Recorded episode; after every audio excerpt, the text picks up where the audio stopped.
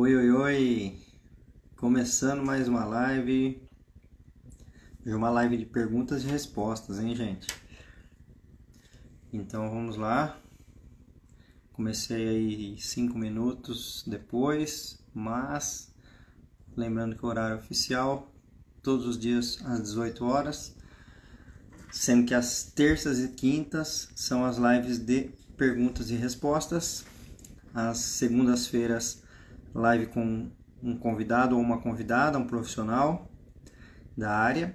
E às quartas-feiras, a live com uma mulher contando sobre seu parto. Então agora as lives estão bem organizadas nesse esquema aí. Então toda terça e sexta, live com, com, perguntas e respostas. Toda segunda, convidado. Toda quarta, uma mulher contando sobre seu parto. E aí, por que, que não tem de quinta-feira né, a live? E aí a resposta é por causa do PPP Gestantes, que é o programa de planejamento do parto online com as gestantes que acontece online comigo. E de onde surgiu essa história, né? Então, enquanto as pessoas estão entrando aí, eu vou explicar um pouquinho uh, do PPP Gestantes, como ele surgiu. Que uh, a ideia veio pelo fato de eu não conseguir mais responder todo mundo, uh, tanto que nas lives quanto nos directs do Instagram, do Facebook, por aí vai. E aí eu fui criando alguns canais, né? Tem meu canal do YouTube, que é Braulio Jorzelo Obstetra, tem o, o, meu podcast, que você consegue acessar pelo Spotify, que é o Parto que Pariu, né? E, então tem esses caminhos, né? Tem o meu site, que é o brauliojorzelo.com, que lá tem bastante conteúdo também, né? Mas o que aconteceu foi que eu comecei a ficar angustiado com o tempo de não responder todo mundo e falei, eu preciso arrumar um jeito de responder todo mundo, por isso que eu criei o PPP, Gestantes Online, que é o programa de planejamento do parto. Como que ele funciona? Ele é um programa que tem praticamente todas as respostas do que você queira em relação à gestação, parto, pós-parto nele. Então, se você entrar no PPP Gestantes, você vai achar lá um conteúdo é, organizado em 10 horas de vídeos que praticamente eu respondo todas as perguntas. Ainda assim, se sobrar dúvidas, diariamente eu respondo, de segunda a sexta-feira, horários comerciais, as dúvidas de todo mundo num grupo fechado no Facebook e a cada 14 dias, nas quintas-feiras, que seria o horário da live, às 18 horas, a gente faz um grupo pelo Zoom com as pessoas que participam do PPP e aí eu respondo as perguntas, tá? Ao todo já tem 192 pessoas que entraram no PPP gestantes, né? Várias já tiveram seus bebês, então não é todo mundo que participa dessas rodas. Em geral, as rodas pelo Zoom tem lá 20 pessoas, 25 pessoas, são as pessoas que estão ativas naquele momento. Então, ah, acaba sendo um contato bastante direto comigo, respondendo dúvidas ah, em relação ao plano de parto de cada uma, em relação a dúvidas mesmo, não só do plano de parto, mas dúvidas obstétricas, né? Ah, o meu médico falou isso, meu médico falou aquilo. Ah, meu exame deu isso, deu aquilo, ah, e o médico falou que tem que fazer tal coisa, qual que é o certo, qual que é o errado, então eu vou respondendo todo mundo nisso aí, tá? Então, quem não conseguir as respostas comigo aqui, tem esse caminho que é o PPP uh, eh, Gestantes. Tá? Eu vou mostrar aqui para vocês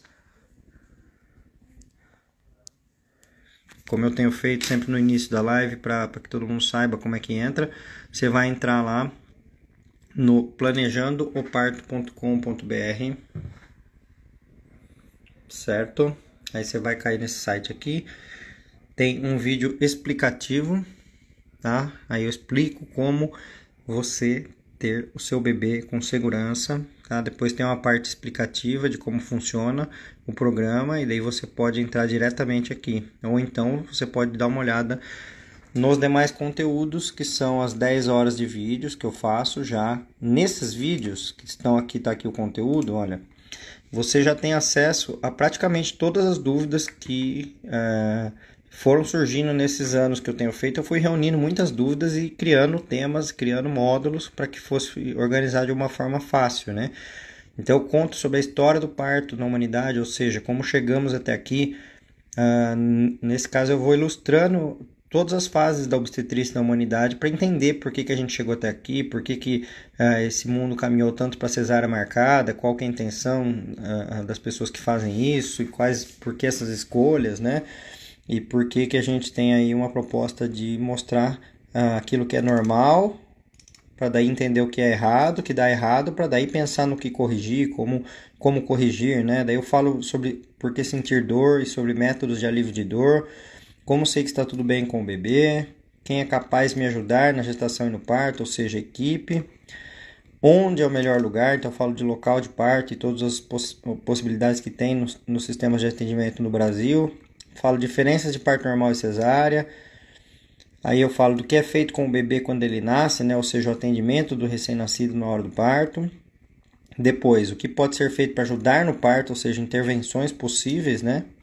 E aí, por último, o planejamento do parto mesmo, com as escolhas da gestante, formulando o seu plano de parto. Então, aqui no PPP, você consegue encontrar todo esse conteúdo, além de aqueles outros conteúdos que, que eu falei que você pode acessar, que são... Uh, um roteiro para como fazer seu plano de parto. Depois o grupo que a gente tem no Facebook que eu respondo dúvidas diariamente, tá? Depois as rodas quinzenais pelo Zoom comigo para tirar dúvidas e tem também essa ajudinha aqui extra, que são dois e-books você recebe, né? Um falando sobre a arte de respirar da Liris Wall e o outro segurança no parto, que é meu mesmo além de aulas extras com convidadas, que são pessoas que também quinzenalmente participam falando de pré-parto, de parto, de pós-parto, tá? Então, se você entrar lá no planejandoparto.com.br, você vai ter acesso a tirar todas as dúvidas comigo, tá? Mas, como sempre eu tenho feito, não vou deixar de fazer essa live aqui de perguntas e respostas para poder responder vocês, tá? Aqui só para tirar uma última dúvida, tem um custo? Sim, tem um custo, mas ele é um custo totalmente acessível, tá?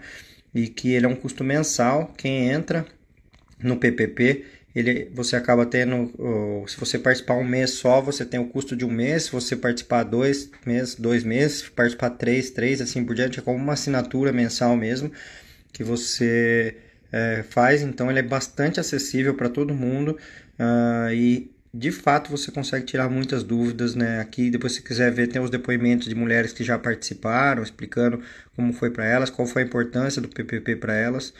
Uh, então é isso. Então, para quem quiser, é só entrar lá no planejandoparto.com.br que você vai encontrar o, o caminho para essas respostas todas, tá? Então vamos voltar aqui e vamos lá para responder perguntas. Essa live eu gosto bastante de fazer e responder as perguntas de todo mundo. Esse cenário diferente aqui é porque esse cenário é minha casa de Sorocaba, aqui no meu escritório de Sorocaba. Eu estou de férias do consultório esse mês, então não estou ficando em São Paulo, estou ficando em Sorocaba esses dias. Então aqui eu estou nesse cenário que vocês já viram algumas vezes, mas aqui é meu escritório da minha casa do interior, que é interior de São Paulo. Quem está perguntando qual o tema de hoje, o tema está fixado aí, perguntas e respostas, então vou fazer uma resposta na caixinha de respostas e outra resposta para quem está online, tá? Quem for participar comigo e entrar online aqui comigo, lembrando, por favor, se colocar um fone de ouvido melhora bastante, tá? E fica pertinho do Wi-Fi para funcionar bem, porque uh, tem conexões que não pegam direito e você não aparece no vídeo, aí acaba não aparecendo sua imagem, tá? Então, fone de ouvido e perto do Wi-Fi.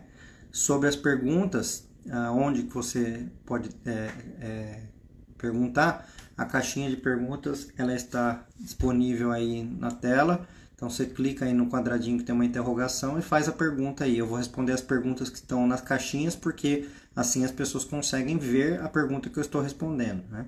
Então uh, não, não precisa mandar perguntas no feed aqui no, nos comentários porque Uh, não vou responder as perguntas dos comentários, porque senão fica a pessoa que está ouvindo a resposta não sabe qual pergunta que eu estou respondendo, tá? Então ó, já tem várias aqui que as pessoas uh, estão perguntando. E aí vamos ver, ó, tem uma pergunta diferente aqui que a Dani está fazendo, que é o seguinte: com sinceridade, o melhor convênio, bom, parcela alta ou pagar à vista, gestação programada? Deixa eu entender a pergunta. Ah, melhor convênio bom com uma parcela alta ou pagar à vista? Ah, entendi a pergunta agora. Se é melhor um parto particular, né? Ou um parto pelo, é, por um reembolso de um convênio, né? Uh, bom, como a gente nunca sabe é, como vai ser a gestação, se a gente partir do pressuposto que vai ser tudo bem na gestação que a pessoa vai fazer os exames de rotina apenas e vai ter um parto natural no final, com certeza pagar à vista uh, vai acabar saindo mais barato. Mas a gente não sabe. Tem pessoas que vão precisar de mais exames, uh, de exames mais complexos e mais caros, né? Uh, assim como o parto, pode ser que precise de analgesia, daí precisa do anestesista, pode ser que o parto se transforme numa cesárea e aí precisa de um auxiliar de cesárea. Então, tem coisas que a gente não consegue prever antes o valor, né? Então, em geral, ter um convênio bom com uma parcela alta, como você perguntou aqui, e ter um reembolso bom costuma ser mais barato do que uh, do que pagar uma equipe particular. Vou dar um exemplo. Se você pagar dois mil reais, por exemplo, de um convênio, que é alta, né, uma parcela bem alta, uh, por 12 meses você vai gastar 24 mil reais. Uh, e com esses 24 mil reais você vai tá, ter pago tudo, o pré-natal inteiro, todas as consultas, todos os exames. Uh, o reembolso provavelmente vai ser proporcional ou, ou quase 100% da equipe de parto, além da internação ser é, bancada pelo próprio convênio, né? Se precisar de uma UTI, a diária de UTI é cara pra caramba, e aí o convênio vai estar tá cobrindo, então com uma parcela aí de dois mil reais de convênio, você acaba uh, conseguindo contemplar totalmente uh, o que você gastaria com uma equipe particular, uh, bem menos até do que você gastaria com uma equipe particular. Então, eu sempre sugiro que tenha o convênio, porque né, imprevistos acontecem, né? Mas lembrando que o convênio ele é muito bom para exames, ele é muito bom para internação, só que ele não é bom para o parto, porque nenhum convênio cobre parto normal. Então, uh, o convênio não cobre indução de parto, por exemplo, o convênio não cobre mais do que 6 horas de parto, por isso que a imensa maioria dos médicos que trabalham com parto normal não trabalham com convênio porque não tem cobertura, né? Mas aí então está respondido. É melhor ter um convênio do que não ter. Bom, vamos ver então quem que eu vou chamar aqui para as perguntas e respostas.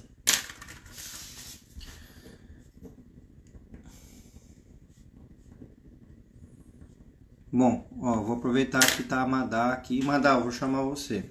Seja, a Madá participa comigo do o aprendizado de obstetrícia para doulas, que é um outro programa, que não é esse que eu falei aqui no começo, mas ela é uma das alunas lá do PPP Doulas e ela está aqui para me perguntar algo. Oi, madame. Oi, Braulio. Nossa, eu nem vi que você tinha aceitado. Deixa eu parar aqui quietinha no canto para fazer a pergunta. Só vi agora quando eu já entrei. Peraí. Diga. Lá vai eu. infelizmente, eu perdi nossa roda sobre bebê pélvico, né? Uhum. É, a pergunta é justamente sobre VCE, né? É, levando em consideração que tem aqueles riscos que você já deixou claro, que seria do é, escolamento de, de, da placenta, rompimento de bolsa, é, com, é, compressão do cordão umbilical, né? Você já falou desses, desses riscos. É, qual semana de gestação é mais segura de fato para fazer a VCE? Levando em consideração que o que pode dar errado é ter que virar uma cesariana, né?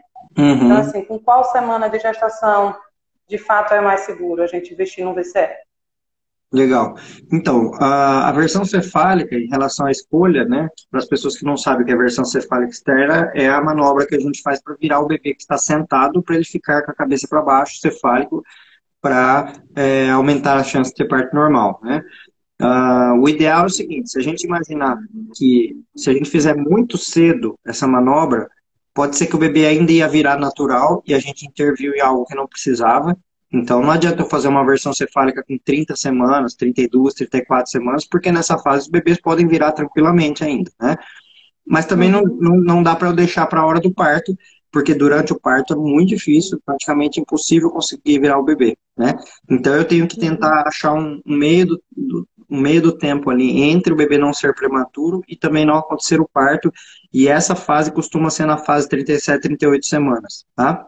Aí, logicamente, tá. se alguma gestante apresenta é, uma descida da barriga já uh, mais cedo, com 35 semanas, aí eu antecipo a versão cefálica para 36, por exemplo, pra, porque pode ser que ela tenha tá. logo o parto, tá? No outro caso, se tá. tiver uma gestante que me procura com 40 semanas, por exemplo, e não entrou em trabalho de parto ainda uh, e ela quiser fazer, também é possível fazer. Mas o melhor momento para fazer é na faixa de 37, 38 semanas.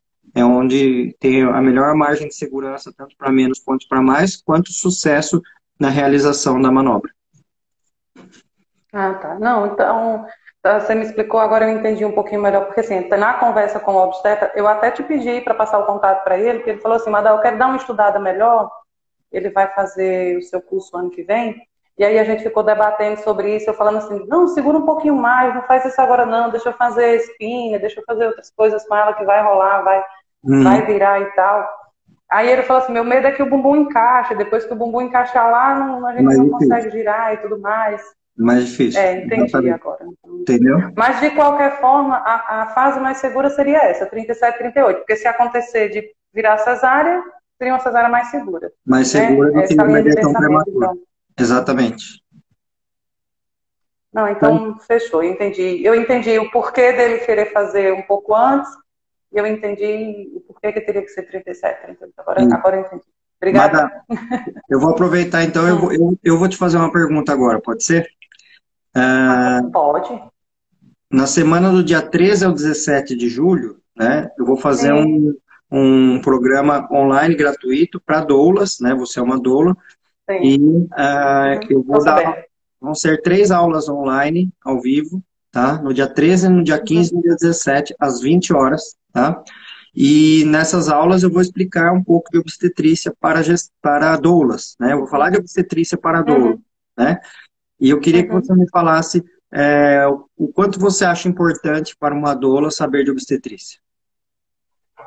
Gente do céu, é assim, é um tira, tira o, o, o tapa-olho, sabe?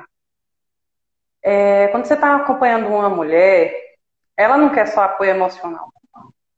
Ela quer que a pessoa que está com ela ali saiba o que está acontecendo. Ela, ela, ela quer, óbvio, apoio emocional, ela quer sim que você saiba o que fazer para ajudar com alívio de dor tudo mais, mas ela quer que você fale assim com propriedade. Quando o médico fala. Porque assim, não, não é sempre que a gente tem um para um, né, Braulio? Não é sempre que a gente tem um médico e uma paciente. Às vezes a gente vai para um plantão e o médico tem 20 pacientes ali. Então, assim, ele vai dar o diagnóstico e ele vai embora. Ela quer que você saiba explicar para ela. Uhum. Sabe, o médico vai lá, tá, tá fazendo uma indução. O médico foi lá, colocou o miso, pronto, mãezinha, agora você fica deitadinha, não sei o quê. Ele faz o toque aí e fala, ah, o colo ainda tá grosso, tá posterior, ainda vai levar um tempo. Aí essa mãe fica lá, tadinha, na angústia, não sabe o que é isso, não sabe o que é aquilo. E aí você, quando você sabe, é diferente. Você vai explicar, olha, o miso tem dois protocolos, um acontece de quatro em quatro horas, outro vai ser de seis em seis o colo tá grosso, mas isso não quer dizer nada, porque assim, a prostaglandina é o que vai desencadear o parto. Aí você sabe explicar para ela o passo a passo daquilo. Entenda que, que, que, Aí uma coisa que a gente está conversando hoje com a gestante, indução de parto é, seria fazer artificialmente o que o seu corpo iria fazer na sua casa. Então não acha que você internou para parir, você internou para começar. Então, assim, a gestante, ela quer você ali e ela quer que você saiba o que você está falando. Hum. Ela não quer só um acompanhante qualquer, ela quer que a pessoa saiba o que está falando. Uhum. E ter feito o curso, para mim, me trouxe uma segurança muito grande, muito grande. Assim, eu, hoje, eu, dentro de uma sala de parto com uma gestante, eu me sinto muito mais segura. Até pra, tipo assim, não deu, não rolou. Não vai ser parto normal, vai ser cesárea. Uhum. Sabe? Então, assim, eu me sinto segura para pegar na mão daquela criaturinha ali e falar assim: olha, a cesárea é a melhor opção agora, vai ser melhor para você, vai ser melhor para o seu bebê, tamo junto, vamos lá. Então, assim, o curso foi um divisor de águas na, uhum. na minha profissão, sem sombra de dúvidas, né? Uma coisa que você falou no, no, no, no nosso curso foi assim, doula não tem é, é, paciente, né? Doula tem cliente. Então, assim, eu acho que eu atendo minhas clientes hoje de uma maneira muito mais sucinta, mais clara, tenho muito mais segurança no falar, no agir, no pensar junto com elas. Até assim, essa minha pergunta hoje é porque eu tenho uma gestante que está com 30 e poucas semanas aí com bebê pélvico, e eu, junto com o obstetra dela, a gente está tentando encontrar a melhor forma de trabalhar com ela. E quando uhum. você entende dessa dinâmica, é muito mais fácil, gente. É muito mais fácil. E essa troca que você tem tido com a gente no grupo também facilita muito, né? Você está sempre ali, responde. Todo caso acaba que vira um caso de estudo, né? Tá acontecendo isso, Braulio, acontece, explica aqui, não sei o quê, uhum. e acaba que cada caso a gente aprende um pouquinho mais, uma coisinha mais. Não, tá muito, muito bom. Não é para acabar, que não, bom. o curso tem que rolar mais. Eu já sei que você tem que fazer um, alguma coisa para o ano que vem, porque está acabando o ano, tá, vai fazer falta. Já estão, já estou pensando já. Pode deixar que eu estou pensando. Então, tá Tudo bem, estou dentro. Obrigado, Obrigada, viu? Obrigadão por ter participado. Tchau. Tchau, tchau. tchau. Bom, continuando, obrigado a todo mundo que está comentando aqui também. Ah, só para não confundir a cabeça das pessoas, né? O PPP Gestantes é esse programa que está online para a resposta para dúvidas para gestantes, tá? Que está todo dia aberto ali.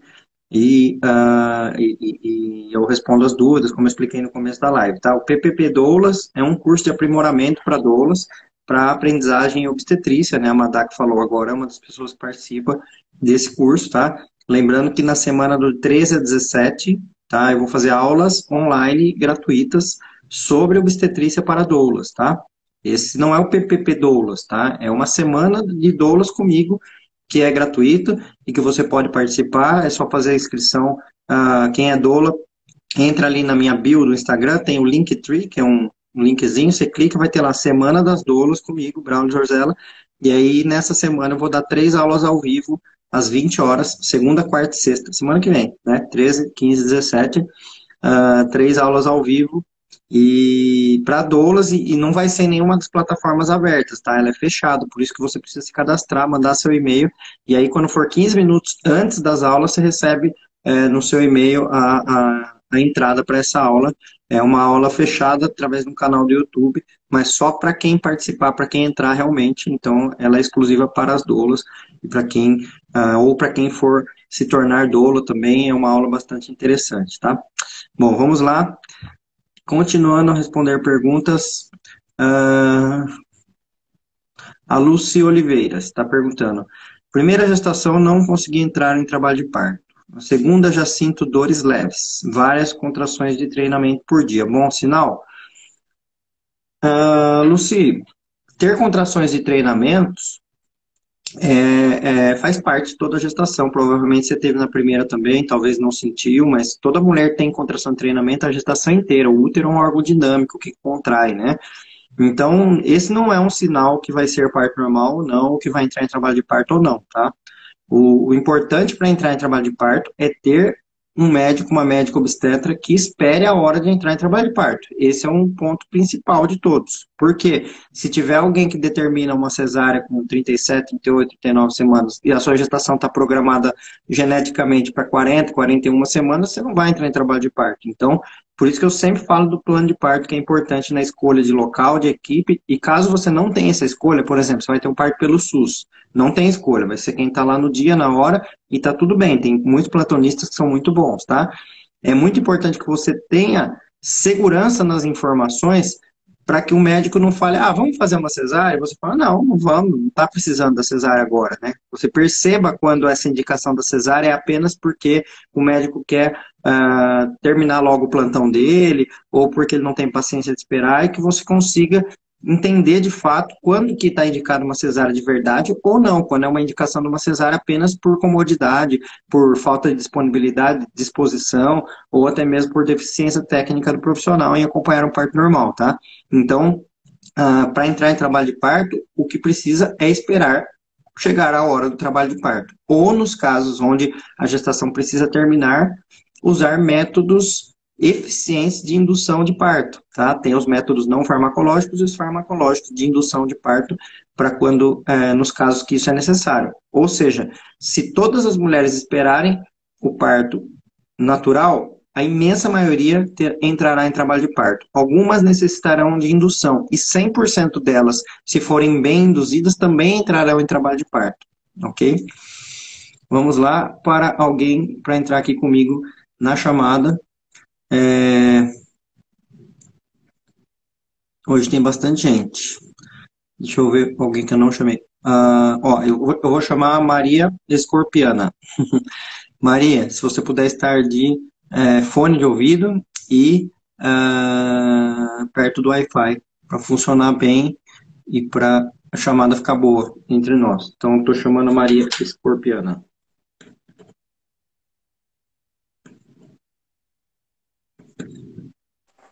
Olá! Oi, Maria, tudo Boa bem? Boa tarde, tudo bem. É, então, eu tô de 24 semanas, uhum. é o meu segundo filho. É, o meu primeiro filho tem 13 anos, uhum. no caso, o segundo vai nascer próximo aos 14 anos dele. Uhum. É, tive um, uma, uma gestação, a primeira gestação foi bem complicada, eu tinha 18 anos, era bem novinha. É, tive um parto de 36 semanas, um tanto quanto complicado, eu tive uma parada cardíaca, a pressão, o neném já tinha coroado, e aí eles usaram até o fórceps na hum. época, né? É, eu tive uma parada o neném já tinha coroado e não tinha como fazer a cesariana. Então, quando eu acordei, eu tava com a, tudo roxo, a barriga, a, a barriga, eu tava machucada, enfim, foi bem complicado. Antes disso, a minha bolsa não, estourar, não estourou, né? Então, uhum. o médico estourou a bolsa na época. Uhum. Ele não... E aí eu tenho, eu já conversei com a minha obstetra, ela falou, Maria, você não precisa se preocupar em relação a esse segundo parto.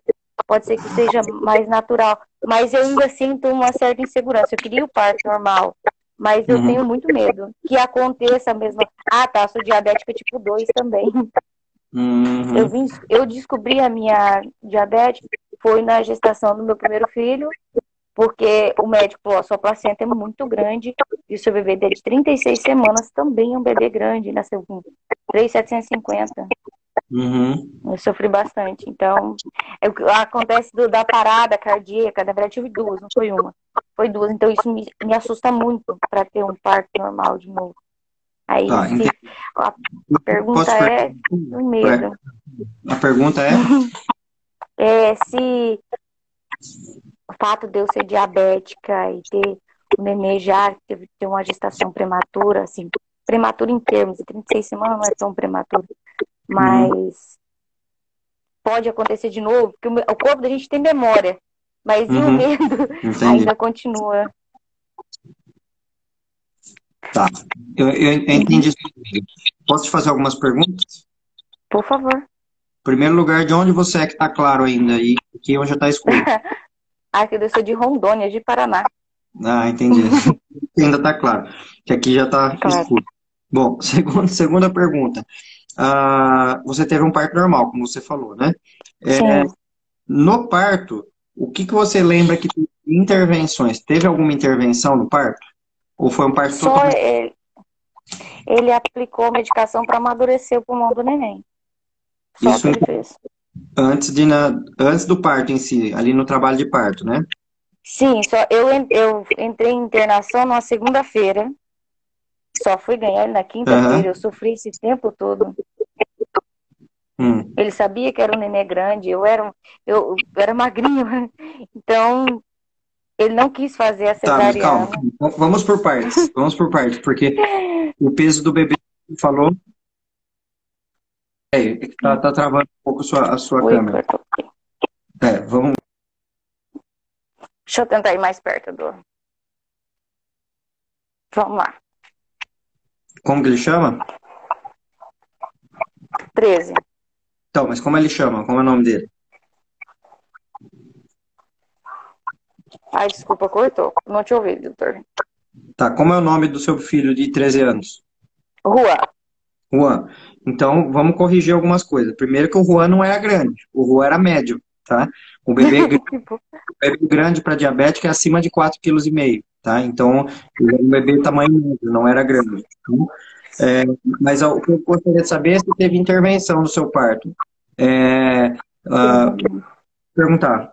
Uma você já me falou que teve, que precisou romper a bolsa, então isso é uma intervenção. Então teve a miniotomia, ah, teve uso de ocitocina no parto? Não. Você estava com soro no braço, pendurado? Na veia? Tava, tava, tava. Então provavelmente tinha ocitocina. Né? Eu não, uh, não lembro. A outra pergunta é: você tomou anestesia? Não. Na, aquela que dá nas costas, na coluna? Não, não tomei. Tá. Teve alguma, alguma medicação na veia para simular como se fosse uma anestesia? Alguma medicação para dor? Também não. Também não. Tá. É, sobre a parada cardíaca que você falou, como que foi que te descreveram depois? O seu coração aumentou? Inflamação cardíaca ou você apenas desmaiou? Como é que foi? Na segundo que me passaram, né, foi no, foi no SUS na época, é, eu, a minha pressão começou a cair muito antes do parto. Hum. Cair, cair, cair. Eu entrei na sala, a minha pressão, eu me lembro que estava 6 por 4 que ele comentou. Certo. Eu estava esgotada. Então, mesmo assim, vamos continuar o parto normal. Certo. Daí em diante, eu não me lembro mais nada. Entendi, eu mas e depois? depois? Ah, você... eles fizeram, eles fizeram um ressuscitamento com o aparelho no, no, depois que o neném nasceu. Precisou fazer a reanimação cardíaca em você, então? Precisou. Tá. Então vamos lá. Bom, primeiro lugar, assim, só para primeiro eu responder geral para todo mundo, que é extremamente raro uma pessoa ter uma parada cardíaca na hora do parto, tá? Para você ter uma ideia, é. Ah, desde o ano 2001, foi o primeiro ano que eu comecei a lidar com parto na minha vida, faz 19 anos, você é a primeira pessoa que me conta uma história de ter parada cardíaca no parto. Então é muitíssimo é. raro.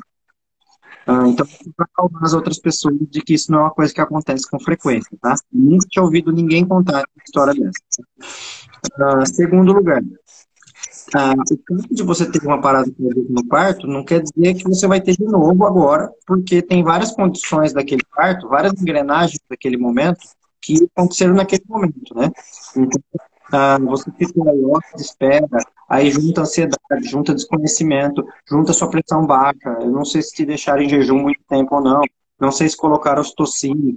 Então, não é o fato do bebê sair pela vagina ou sair pela barriga que determinou uma parada cardíaca, e sim o conjunto das coisas, né? Até porque parada cardíaca em cesárea, aí isso eu já te falo que eu vi várias. Aí, é. aí não, não é raro, aí é comum. Né?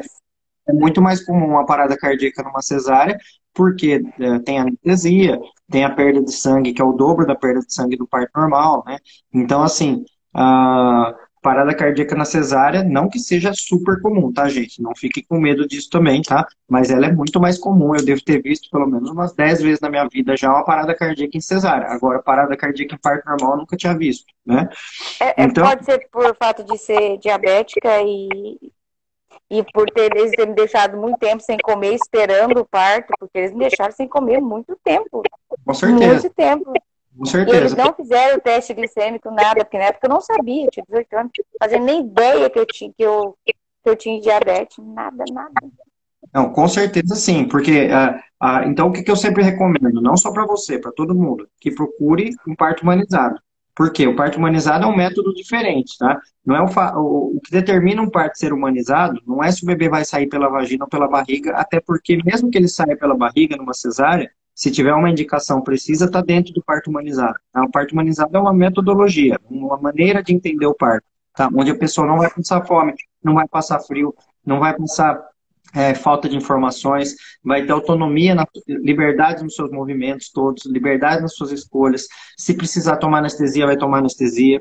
Uh, se precisar de alguma ajuda no parto, seja um vácuo extrator ou um fórceps e for indicado, ótimo. Se precisar de uma cesárea, vai ser feita cesárea. Isso é parto humanizado, né?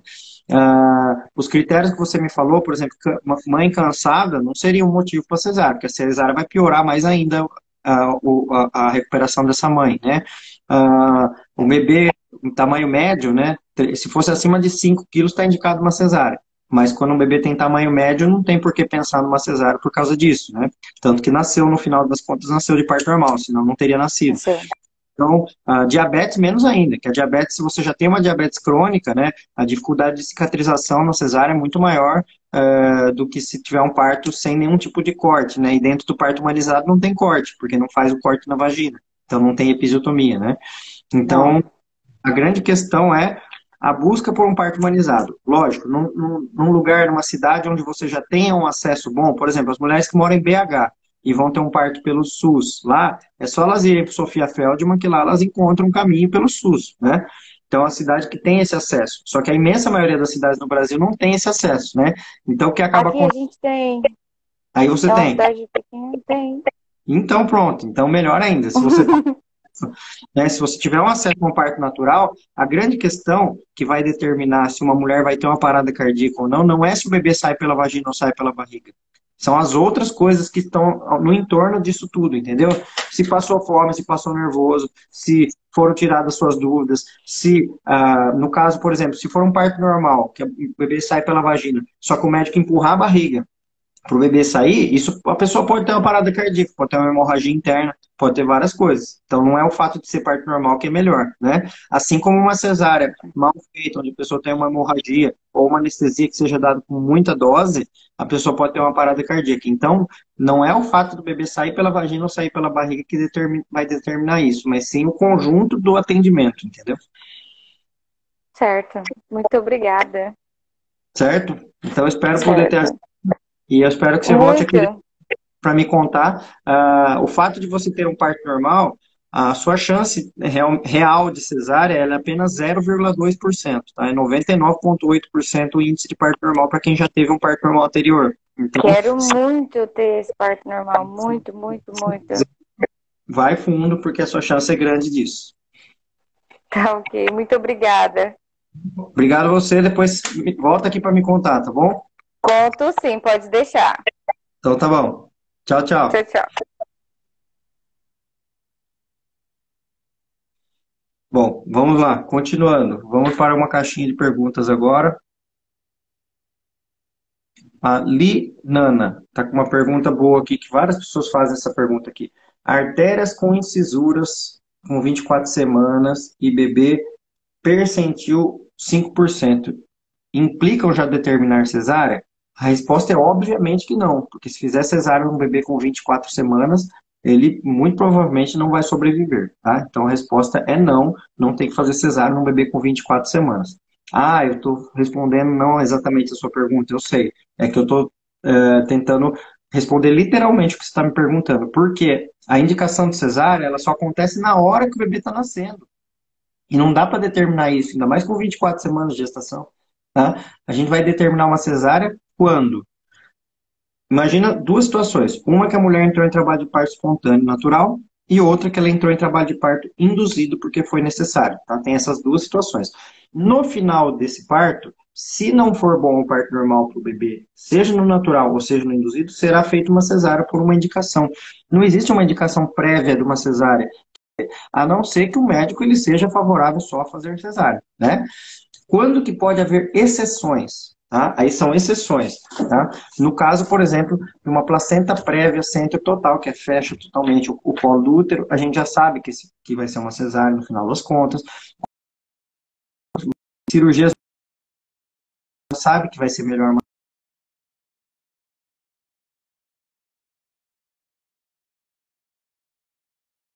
parto é quando a mulher descobre que tem HIV e não fez tratamento, está indicado cesárea no momento do parto, ou quando a pessoa está com herpes vaginal ativo na hora do parto, tá? Então, essas quatro exceções, HIV, herpes, cirurgias múltiplas, placenta prévia centro total, que são as exceções. Então, se você não está em nenhuma dessas quatro exceções, só sobra a cesárea feita no final do parto, ou natural ou induzido, tá? No caso da pergunta específica, as incisuras bilaterais com 24 semanas, por enquanto não significam nada, porque esse exame tem que ser feito com 28 semanas, tá? A partir de 28 que a gente começa a olhar se a placenta não está bem adaptada e se manteve as incisuras bilaterais. Então, com 24 não significa. Agora, o percentil 5, 5 do bebê, com 24 semanas, já mostra que é um bebê pequeno, tá? Pode ser que ele fique numa curva de um bebê pequeno até o final da gestação e tá tudo bem, ele só é um bebê pequeno. Mas pode ser que ele esteja caindo de curvas, tá? E cada vez vai cair, percentil 4, 3, 2, 1, e ele vai ficando menor. Aí significa que ele está tendo uma restrição de crescimento. Aí vai caber ao obstetra em algum momento falar, ó, se eu deixar esse bebê ficar mais tempo intraútero, pode ser que, além da comida que já está faltando, vai faltar oxigênio também. Então, eu tenho que tirar esse bebê antes da hora. E esse tirar, sempre, a ideia é que seja através de uma indução de parto, tá? Só que, uh, pela realidade que eu conheço no Brasil, a imensa maioria dos médicos propõe fazer cesárea por várias questões aí que envolvem a disponibilidade, o tempo de espera, se há cobertura do plano de saúde, não há por isso, uh, e várias outras questões que levam a uma cesárea como solução desse problema, tá? E, mas o certo é sempre pensar num parto induzido antes de pensar numa cesárea. Continuando, vou chamar quem está aqui para falar comigo, eu vou chamar a Patrícia Monteiro. Patrícia, se você tiver aí, então, com fone de ouvido e perto do Wi-Fi, por favor, facilitará a nossa conversa. Então, estou chamando a Patrícia Monteiro.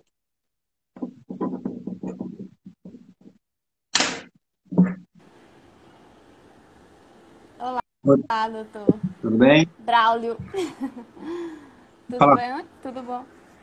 É, doutor é, Braulio, eu sou é, recém-formada, doula, formada, e estou na lista de espera aí para o seu curso. Legal. E eu fiz o meu primeiro atendimento é, agora, recentemente, e fiquei, por um lado, triste, mas por outro também eu procurei aprender muito e tentar entender o que, que aconteceu, mais ou menos. E aí, tô com tô com uma, assim, pra, pra mim, tipo, entender melhor o que, que aconteceu, eu gostaria muito de saber. É, o, o par, a, a gestante que eu estava acompanhando vinha de uma cesariana, totalmente desnecessária. E, e aí a gente esperou até as 41 semanas e 5 dias. E uns três dias antes, é, na minha região, parto humanizado é totalmente ainda uma realidade bem longe. E é, fizemos uma, eu indiquei, falei para ela que seria bom a gente fazer esse, por conta das pressões, né, dos médicos, que era do SUS também, vamos fazer uma ultrassonografia com Doppler fetal, para ver, né, a, a, como que estava o bebê, para ver se os médicos e a família deixava mais e aí acabou que eu vejo hoje que foi um dos maiores motivos que atrapalhou assim, o psicológico da gestante. Hum. Que, porque o bebê na ultrassom deu 4 quilos 700 e alguma coisa. Hum. Só que eu estranhei muito, a gente estranhou muito, só que aí a gestante ficou muito ela ficou com medo preocupada. e acabou, ela. Isso, nem tanto isso, nem tanto por ela, mas principalmente a própria médica que fez a ultrassom já disse que na, no SUS chegasse com, com uma, um, uma, uma ultrassom de um bebê que de, de 4 quilos e, e, e, e 700 e pouco, que eu não estou lembrando ao certo, já, já iriam internar ela, até porque já estava com mais de 41 semanas. Tá, como responde aí... eu já entendi a questão, nasceu de cesárea. Me fala quanto que pesou esse bebê quando ele nasceu ele nasceu com 3 quilos e 800. Beleza. E ali... Eu imaginei. Inclusive, esses números que você acabou de me falar foram de um caso igualzinho que eu acompanhei, idêntico, que é a, a gestante, ela resolveu fazer por, por conta própria uma ultrassom com 38 semanas, porque não tem indicação de fazer ultrassom nessa fase, porque o ultrassom erra demais o peso, tá? Só que ela resolveu fazer lá. Foi lá e fez e me trouxe um resultado de um ultrassom um bebê de 4,700 também, tá? Essa mulher, ela tinha 38 semanas de gestação e ela tinha duas cesáreas anteriores, tá? Aí o que aconteceu? Uh, eu falei, não, vamos repetir o ultrassom. Aí repetiu com, em outro lugar e deu 4,700 de novo. Aí eu peguei, eu fiz ultrassom, porque eu sou ultrassonografista também, fiz lá e deu 4,700 de novo. Então, o, o exame estava feito da forma correta, tá? Só que o ultrassom ele hiperestima o bebê, porque na verdade ele pega três medidas, que é a medida da cabeça, a medida da, do abdômen, a medida do fêmur, multiplica por três e vê o peso do bebê. E tem bebê, nem todo bebê é totalmente proporcional em relação ao outro. Então, às vezes tem um bebê que ele vai dar, por exemplo, um bebezinho ele vai ter a cabeça maior que o outro, o outro vai ter um barrigão, o outro vai ter uma perna mais curta. E na hora que você multiplica, você coloca na balança os mesmos o bebê, eles têm o mesmo peso, só que o computador fala que um tem um peso bem mais que o outro intraútero. Então, tem, tem várias questões que levam a erros no, no peso do ultrassom, tá? Nesse caso específico, essa mulher que eu acompanhei, ah, como ela chegou com esse ultrassom de 4,700, ela também ficou preocupada, eu também fiquei preocupado, né, pelo peso do bebê. A gente resolveu começar a fazer estímulos para induzir o parto dela, né? Então, a gente fez lá, descolou a bolsa, acho que foi só descolar a bolsa nesse dia. Felizmente, ela já entrou em trabalho de parto só com o descolamento da bolsa, tá? O bebê nasceu no outro dia, parto normal, após duas cesáreas, pesando 3,800. Então, foi um bebê que estava... mesmo peso, mesmo peso. Se você quiser, até te passo o contato dela depois. Eu só vou falar o primeiro nome. O primeiro nome dela é Kelly, tá? Eu não vou falar o segundo nome para não expor ela aqui, mas eu te passo o contato para você colocar ela em contato com a outra, porque foi exatamente o mesmo peso. 4,700 estimado, nasceu com 3,800, tá? E isso acontece. Então, uh, eu entendo, uh, eu imagino a sua angústia, né? Ainda mais no seu primeiro atendimento. Uma coisa que eu posso te falar é, eu vou te falar pelo relato das doulas todas que eu acompanho, tanto no curso quanto uh, das doulas que trabalham comigo. é comum, é normal ter frustrações nessa vida de trabalho, tá? Você vai passar por várias frustrações, tá? Assim como eu passei por várias frustrações, tanto de coisas que eu fiz ou deixei de fazer, ou coisas que eu vi outras pessoas fazendo, tá? Então é normal a gente ter frustrações e passar por, por questões desse tipo, né? Que vão levar a gente a pensar, meu Deus, o que, que eu fiz, o que, que eu poderia ter feito, será que eu poderia ter feito algo, né? Só que uma coisa que eu... Em especial porque é, uma coisa que eu sempre falo é o seguinte, eu falo isso para doula, falo isso para médicos, falo isso para estudantes, para todo mundo. O parto daquela mulher é daquela mulher, é de cada um, né? A gente não pode querer mais o parto do que aquela mulher quer aquele parto, né? E a gente não pode se frustrar, né? Tem uma pessoa que fez uma live esses dias comigo, que é a Fadinha, que é a doula mais antiga do Brasil, né? Conheço. E ela, falou exatamente esse assunto, né? Que hoje em dia ela fala, não, Bruno, não me frustro mais, porque eu vou pela expectativa daquela mulher, eu tô ali para ajudá-la no que der e vier daquilo que ela quer, né? Tanto que a gente às vezes quer, a gente quer o parto às vezes mais do que a própria mulher, né? E a gente se frustra. Então, a dica que eu posso te dar são duas dicas, eu acho, importantes. Uma é não gerar expectativas em você do parto daquela mulher, e sim olhar para as expectativas daquela mulher. Essa é uma dica, tá? porque para que você não se frustre. A segunda dica que eu dou, que eu falo para todas as, as, as doulas, é aprender obstetrícia tá? Por que, que eu acho interessante aprender obstetrícia, né? Até isso gera uma certa polêmica, tá? Já teve algumas doulas que são mais velhas que vieram conversar comigo e falaram, ah, Braulio, mas a doula não tem que saber de obstetrícia, a doula tem que saber de apoio físico, emocional, tem que ajudar na parte emocional da gestante. Eu falo, beleza, se a gente vivesse no mundo ideal, seria só isso mesmo. A doula ia só aprimorar em apoio físico e emocional. Mas a gente vive no mundo real, onde nesse mundo real as doulas no Brasil inteiro se deparam com inúmeros cenários obstétricos diferentes, onde com certeza a doula acaba ajudando as mulheres nos seus planos de parto, nas decisões de intervenções, no fortalecimento dessas decisões, né? E não se coloque como culpada, é culpa sua, e tire essa culpa de você em relação a ter acontecido essa cesárea, entendeu? Essa que é a grande questão. Porque a mulher, quando a mulher ela está totalmente empoderada, que ela fala assim, eu vou parir, faça, faça chuva ou faça sol, seja com Zé ou com Mané ou com quem for. Essa mulher troca de médico, troca de hospital, troca de doula, troca de todo mundo e essa mulher vai lá parir, entendeu? Agora, tem mulher, e a mulher, às vezes, ela tem tanta insegurança nela que não adianta a gente querer mover uma montanha inteira para conseguir querer parir, entendeu? Ela é a protagonista real dessa história. Eu, eu fiquei muito frustrada porque, primeiramente, eu, eu dei tudo de mim, eu queria muito, principalmente porque eu via, tipo, o sofrimento que ela teve, ela não conseguiu amamentar. E foi assim, arrancaram realmente o direito dela ter o parto que ela queria na primeira gestação.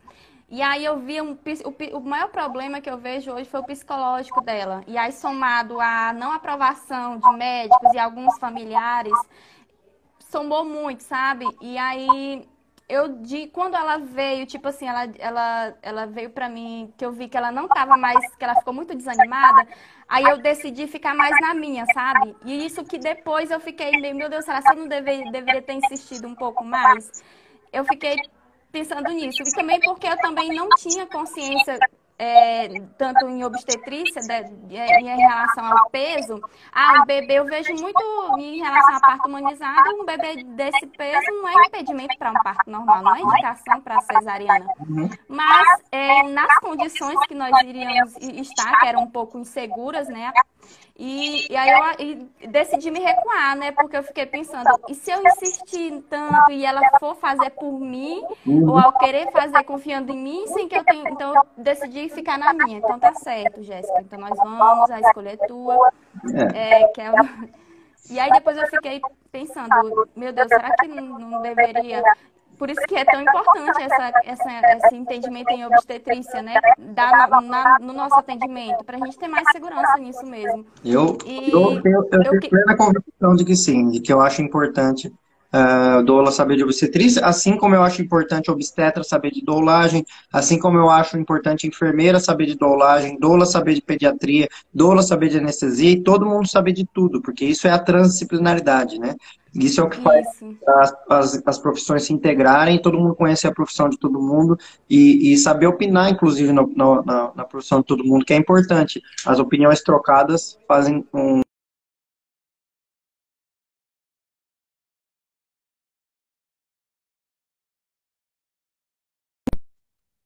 Tô com medo que caia a live, que deu uma baita travada. É, é, então, então, doutor, tipo assim, uma coisa que eu queria entender, esse peso, se realmente ele tivesse com esse peso, iria dificultar tanto esse parto? E outra coisa que eu tenho assim, não sei se tem fundamento, né? Mas eu gostaria de entender em relação ao peso, porque eu, o que eu, eu, como mãe de parto normal, eu vejo que o que teve mais dificuldade no, no momento do meu parto foi realmente passar a cabeça. E aí eu, eu, a minha, eu não falei para ela, né? Mas na minha análise eu penso assim, um aumento assim de peso ele não vai todo para a cabeça, ele vai ser distribuído no corpo. Então acho que tipo assim, como uma análise para não poder passar, faz sentido isso?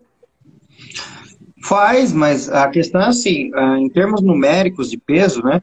Quando um bebê ele é estimado acima de 5 quilos, é que está indicado apenas o trabalho de parte e a cesárea no final, né?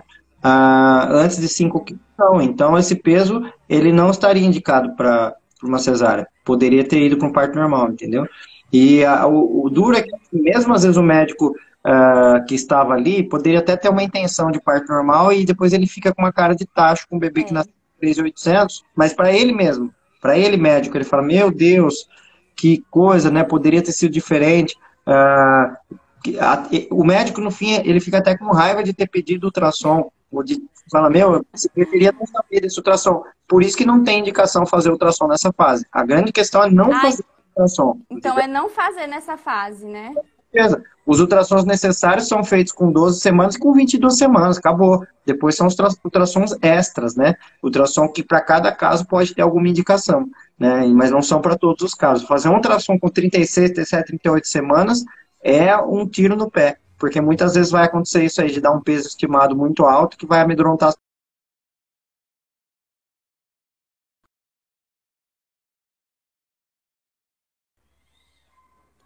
Oi. Em relação ao. Oi. Bom, deu uma travada. Bom, acho que é isso, né? E em relação ao controle, porque estava com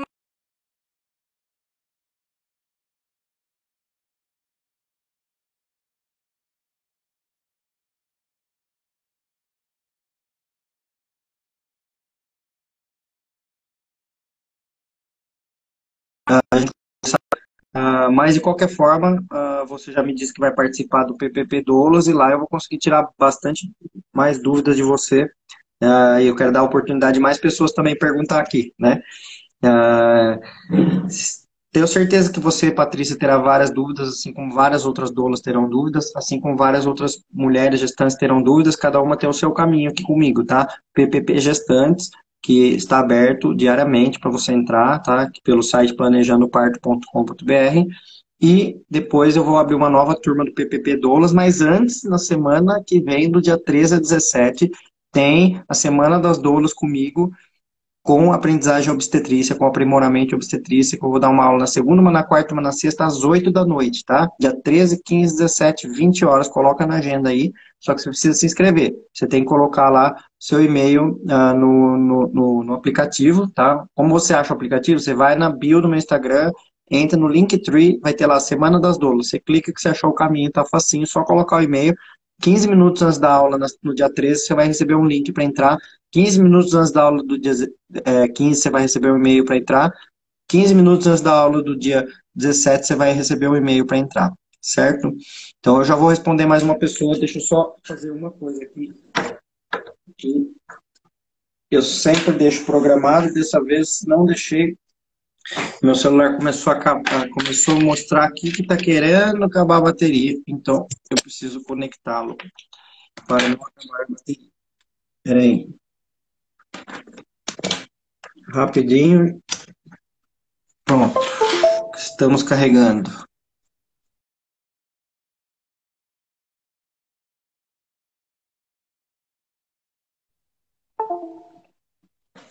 Vamos lá, voltando. Ó, pergunta Pergunta da caixinha de perguntas. Nicole está perguntando: hemorragia uterina uma semana após um parto normal após cesárea poderia ter sido evitada de alguma forma? Difícil falar, Nicole, porque eu não sei o que causou a hemorragia, tá?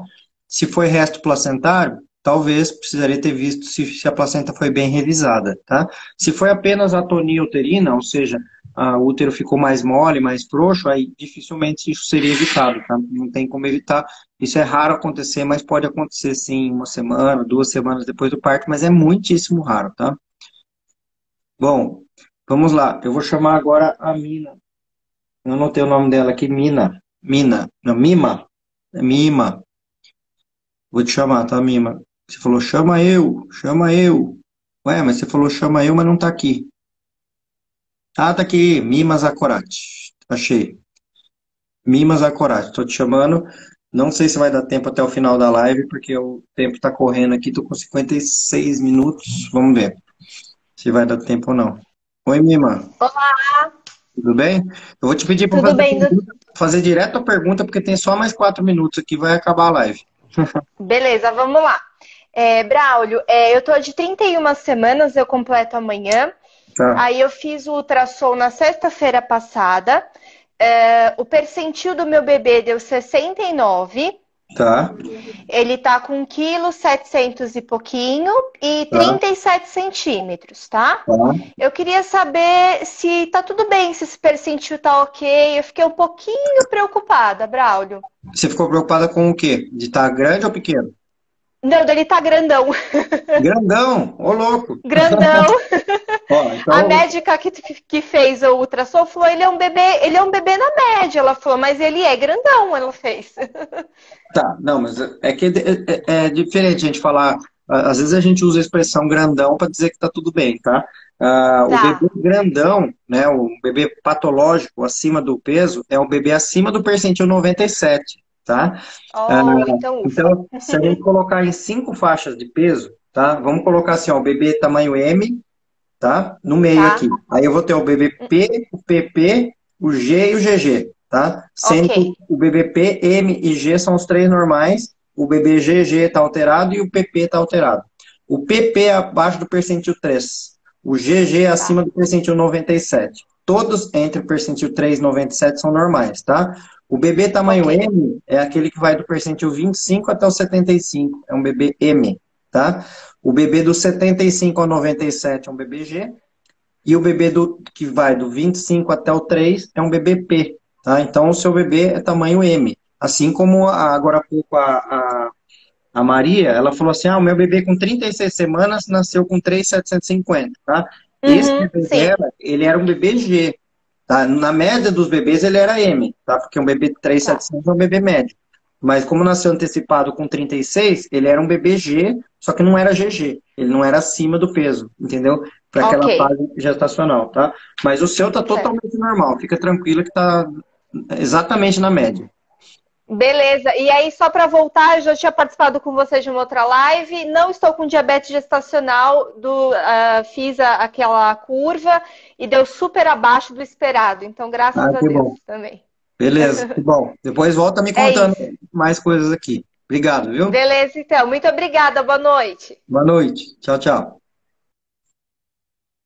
Bom, é, finalizando aqui, tem mais um minuto. Gente, muito obrigado por todo mundo que participou. Obrigado a Madá, obrigado a Maria, obrigado a Patrícia Monteiro, obrigado a Mima, que participou aí. Além de todas as pessoas que ficam comentando uh, aí nos, nos comentários. Obrigado mesmo, obrigado aos elogios. E lembrando, hein, gente, duas coisas. Você que é gestante, está me ouvindo agora, vai para o planejandooparto.com.br, que é um site permanente lá que você pode entrar para eu responder as dúvidas diariamente para você, tá? Gestante, planejandooparto.com.br. Você que é doula, o caminho é outro, o caminho é para a semana que vem, Semana das Doulas comigo, de aprimoramento de doulas, com ênfase em obstetrícia, tá?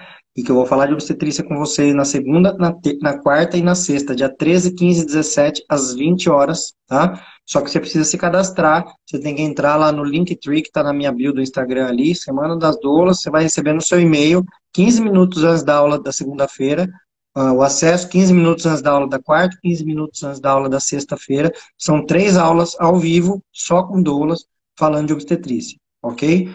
Gente, muito obrigado pela participação de todos, pela presença de